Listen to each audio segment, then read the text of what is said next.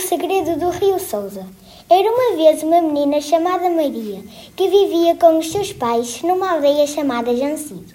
Nessa aldeia, o seu pai tinha um moinho. O moinho era feito de xisto. O seu telhado era baseado com enormes pedras negras. Tinha uma porta e uma janela pequenina.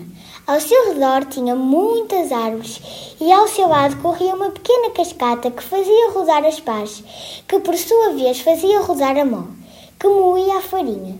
Em frente ao moinho corria um rio límpido, que era o preferido da Maria, o rio Souza.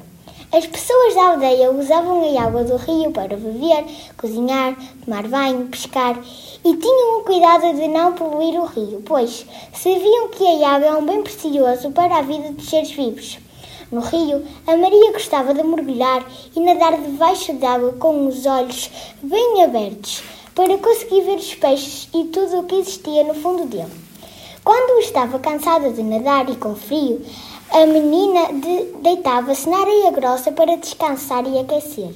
No verão, quando estava calor e não conseguia dormir, a Maria ia para a margem do rio refrescar-se. Às vezes deitava-se a apreciar as estrelas. A mãe tinha-lhe dito que cada estrela era uma pessoa boa que tinha morrido e lá em cima tomava conta de quem gostava. Certo dia, a Maria andava a passear pelas margens do rio e ouviu um barulho vindo da água. Um pouco assustada, aproximou-se do rio e pôs-se a espreitar para ver o que era. No rio, um peixe saltava e mergulhava como se fosse uma bailarina. Para grande espanto da menina, o peixe começou a falar com ela. A Maria ficou muito baralhada, porque não sabia que os peixes falavam. O peixe contou-lhe que nasceu e viveu num aquário em casa do menino. Quando cresceu, não cabia no aquário e a mãe do menino decidiu deitá-lo no rio. Foi nadando até que chegou àquele rio que tinha um fundo bonito com algas e pedras coloridas.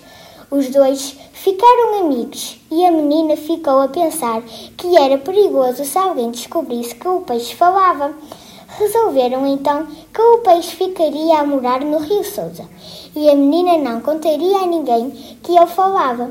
Durante todo o verão, o peixe e a menina brincaram no rio. A, a Maria mergulhava, mergulhava e o peixe levava a conhecer todos os bonitos lugares do fundo do Rio Souza. Um dia, a Maria chegou ao rio, como costumava fazer todos os dias, e o peixe apareceu-lhe lentamente. A menina perguntou-lhe o, que é que, o que é que tinha acontecido e o peixe explicou-lhe que os aldeões deixaram de ter cuidado com o rio e a poluição tinha o deixado doente. Muito tristes, a Maria e a Truta decidiram que não tinham outra solução, senão ela ir-se embora, para evitar a sua morte.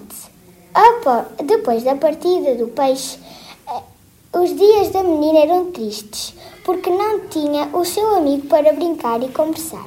Numa ava, a Maria lembrou-se que podia alertar os colegas para que as suas famílias tivessem mais cuidado com o lixo. Os colegas ouviram a Maria e em casa pediram aos seus pais para fazerem a separação do lixo e colocavam nos ecopontos.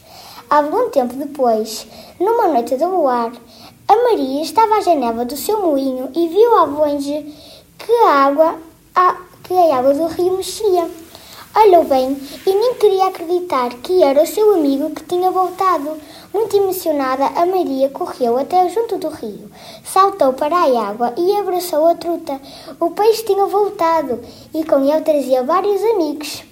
A Maria contou aos pais que o rio já não estava poluído. Eles ficaram contentes e a família decidiu colocar uma placa a dizer proibido deitar bicho. E a menina colocou outra que dizia: Este rio tem um segredo e esse segredo é só meu.